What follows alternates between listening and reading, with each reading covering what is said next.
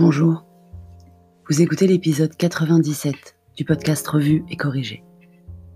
Cet épisode est tiré d'un billet publié le 31 mai 2020 et s'intitule Et pendant ce temps. Il se passe quand même d'autres choses que le Covid. C'est terrifiant ce qu'il se passe en ce moment.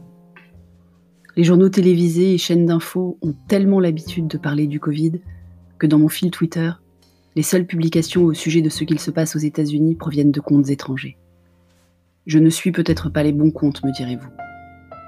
J'exagère un peu. J'ai consulté mon fil Twitter au réveil, soit à 6 heures du matin. À 11 heures, les médias français que je suis avaient commencé à publier aussi sur les événements dramatiques de cette nuit. Donc je râle pour râler. C'était sans doute plus une histoire de décalage horaire. Oui, je me suis réveillée à 6 heures du matin. Oui, je sais, on est dimanche. Mais je me réveille naturellement à 6 heures du matin depuis plusieurs semaines maintenant. Et je vous en parlais déjà à l'épisode 19, qui date du 27 mars. C'est pratique en fait. Je suis tranquille le matin. J'ai le temps de lire Twitter donc, vérifier le cours du navet à Animal Crossing, puisque je vous rappelle, comme je vous le disais à l'épisode 71, que je suis partie en Learning Expedition sur Animal Crossing.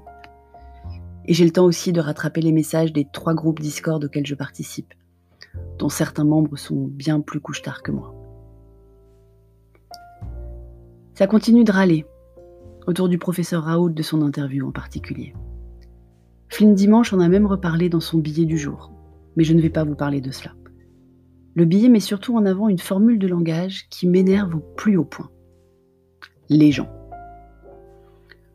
Dans le billet de Flynn Dimanche, c'est le professeur Raoult qui utilise la formule. Mais mon énervement prédate l'interview de mardi dernier. De beaucoup.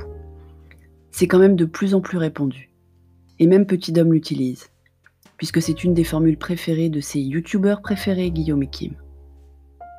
Cher et tendre aussi, ça l'agace, les gens. C'est qui d'abord, les gens? À chaque fois que l'expression est utilisée, je ne me sens pas concernée, mais alors pas du tout. Et vous? Ça vous parle directement? Vous vous dites oui, je fais partie de les gens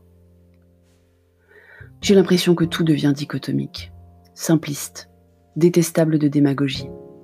Si on ne fait pas partie de les gens, on est contre les gens. Je ne sais même pas ce que cela veut dire, mais beaucoup de tweetos ont l'air de le croire. Donc maintenant, on doit faire partie d'un camp sur tout. Bien sûr, c'était déjà le cas avant, sur beaucoup de sujets. Roswell, le réchauffement climatique, Polanski. Mais là, ça s'accélère, vous ne trouvez pas? Ce qu'il aurait fallu faire pendant la crise sanitaire. Ce qu'il faudrait faire pour la crise économique qui s'annonce. J'en ai assez d'être obligé de prendre parti. Il y a un tas de sujets sur lesquels je me pose un tas de questions. Et je suis loin d'avoir toutes les réponses.